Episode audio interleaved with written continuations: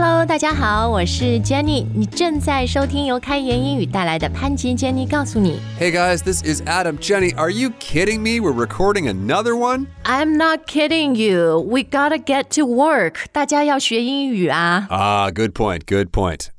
对我们今天的节目呢，哎，我们不是要跟大家开玩笑哈，但我们要教你的一组这个表达啊，都是 Are you kidding? Are you joking? Are you messing with me? Are you serious? Yeah，都是这些，就是生活中有的时候会发生一些就不太合理、不太 make sense 或者很 ridiculous。就不应该发生的事情是吧？然后这个时候呢，中文的我觉得反应或者广东话有没有搞错？嗯嗯嗯搞错，系啊。有没有搞错？是是是，怎么会这样？不是开玩笑吧？然后呢，英语里面其实它也有很多非常有意思、非常精彩的说法哈。Right, and just like the Chinese expressions, today we're going to be focusing a lot on the 语气。哦，对对对，因为当这种 ridiculous 或者不 make sense 不合理的事情发生的时候，你通常就是难以置信，然后有的时候有点生气，为什么？这时候你的情绪很多，所以语气就很重要。那语气英文怎么说呢？ Your tone. 啊、o r your tone of voice 是吧？ You got it. So, a great place to start is with one simple word, one simple tone exercise here. The word is what.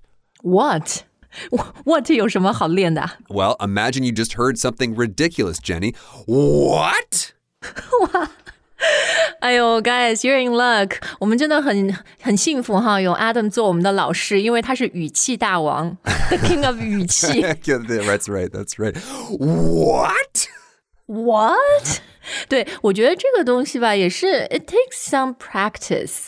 因为我还记得自己刚学英语的时候，其实对自己的英语就各种不自信嘛，发音啊，什么一些各种各样语法啊，这什么语气早就丢到一边去了。But you know, as you get more comfortable with English, and，我觉得还有一个很重要的，as you hear more，就是你对英语的这个接触越来越多，比如听语气大王 Adam 呀，听歌呀，看电影啊，其实你会发现，that's how people naturally speak, right? It reflects your emotion, it reflects your feelings. Absolutely. You are not kidding.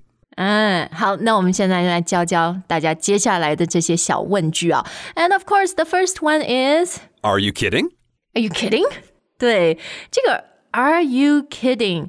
你在开玩笑吧？或者中文我们说你不会是在开玩笑吧？所以这个我们的 stress 重点强调要放在 kidding 上面，是吧？ Are you kidding? Are you kidding？就你讲 Are you 的时候，其实没有很那个特别响的声音，好，But Are you kidding？But you really want to stress that kidding part。 Right. Or you can change the word kidding to another very similar word. Are you joking? 哦、a r e you joking？我觉得大家可以就跟着 Adam 来练习一下哈，你可以自己默念，或者你现在一个人的环境，你可以自己说出来。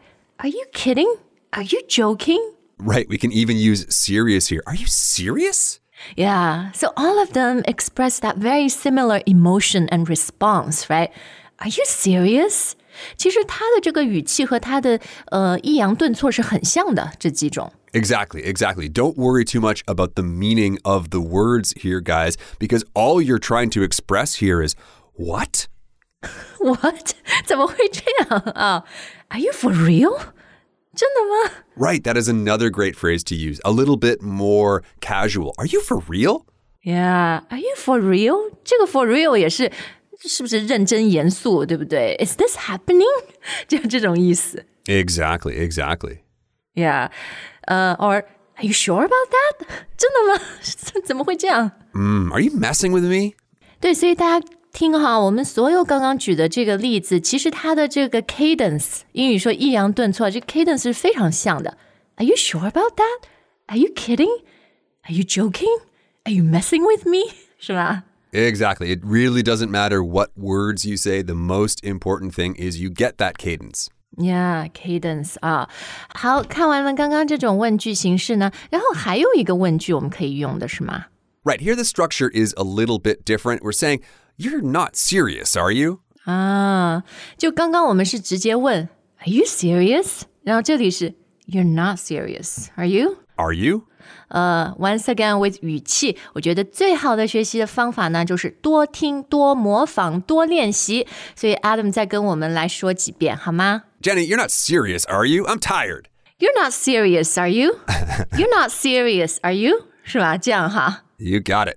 嗯，好，那刚刚我们看的呢都是问句，当然你也可以用陈述句，也可以用 statements 来表达，来回应这种很不 make sense、很 ridiculous 的 situation。 Right, like this is one I use all the time. You've got to be kidding me. 哦，就是把刚刚那个 Are you kidding 变成你肯定是在开玩笑，怎么会有这么不 make sense 的事情呢？ Right, so you could say, You have got to be kidding me, but it sounds a lot more natural just to say, You've got to be kidding me. You've gotta be kidding me。所以这个 gotta be 是挺我我听起来是蛮强调的，就是很突出。 Exactly, exactly. So even the V, the VE, you can drop that and it would be fine. You got to be kidding me. 啊、y o u gotta be kidding me. You gotta be kidding me. More overtime? You got to be kidding me. 还要加班？No raise? You gotta be kidding me. That's gotta be a joke. Right, is this some some kind of joke? 对，所以那个 Are you joking？我们这里把它变成一个名词啊，就这肯定是个笑话，这怎么可能真的发生呢？That's gotta be a joke. So once again，这个 gotta be 你也是要比较强调的 Exactly. 啊、t h a t s gotta be a joke. Or don't tell me you're serious. Ooh, I don't know if I'd say this one to the boss though. 没关系啦，我们这里是在练习语气嘛。Can you say that a few more times? Don't tell me you're serious. A few more times, Jenny. Don't tell me you're serious. Don't tell me. 你所以你你你再说一遍，我我来体会一下。 Again, Jenny, don't tell me you're serious. Don't tell me you're serious. Don't tell me you're serious. 所以这个 don't 和 serious 我觉得是比较 stress. Don't tell me you're serious. You got it. 好，我们今天节目最后要跟大家分享的就是，当你要把这种很奇怪、很不合理、很不 make sense 的事情告诉别人的时候，like oh you wouldn't believe what happened， 可以怎么说 Right, you wouldn't believe what happened to me, or you're not gonna believe. ？Yeah, you're not gonna believe what happened to me, or you're not gonna believe what that guy said to me. Right, exactly. You're not going to believe this.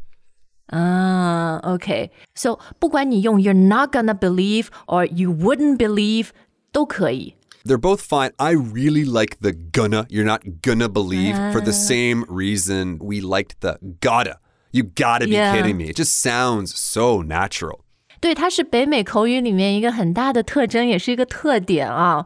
好，那哎，或者可以直接用，就是我今天用了好说了好多遍的那个词 ridiculous。 Oh, yes, yes, yes. This is uh, one of my favorite words. Oh, the most ridiculous thing just happened to me. 对，而且我觉得在英语里面，你经常说是 the most 怎么怎么样，the most unbelievable thing，the most ridiculous thing， 你要真的很强调这个，是吧？ Yes, exactly. I used to get in trouble because I would often say to ex girlfriends, that's the most ridiculous, or even that's the dumbest thing I've ever heard.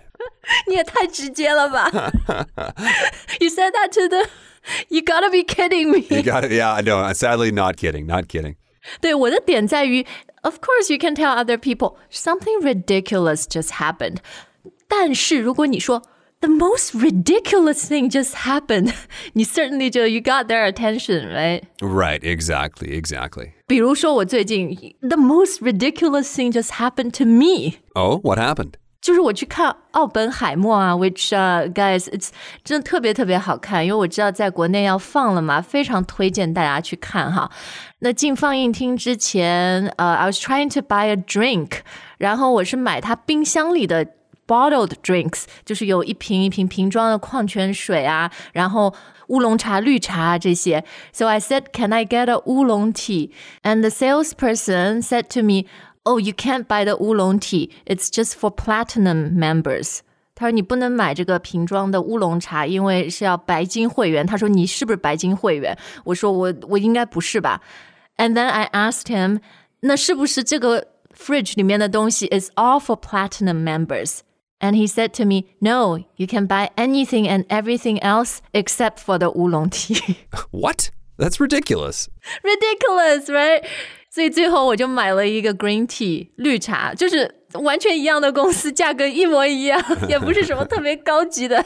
So I I still don't know. Maybe I should. Hey, I should just join the 白金会员 so I can get that oolong tea next time. Right, but what's the best part of your story, Jenny? 就是 当我买了这个茶，然后走进放映厅的时候，我看到放映厅上面大大的写着一个白金厅，So I probably could have bought that 乌龙 tea，因为我买的是白金票。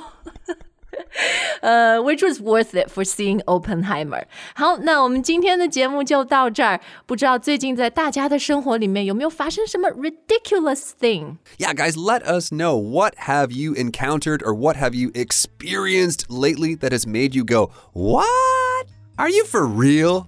好，那我们今天的节目就到这儿，非常感谢大家的收听，我们下次再见。 All right, guys, bye for now.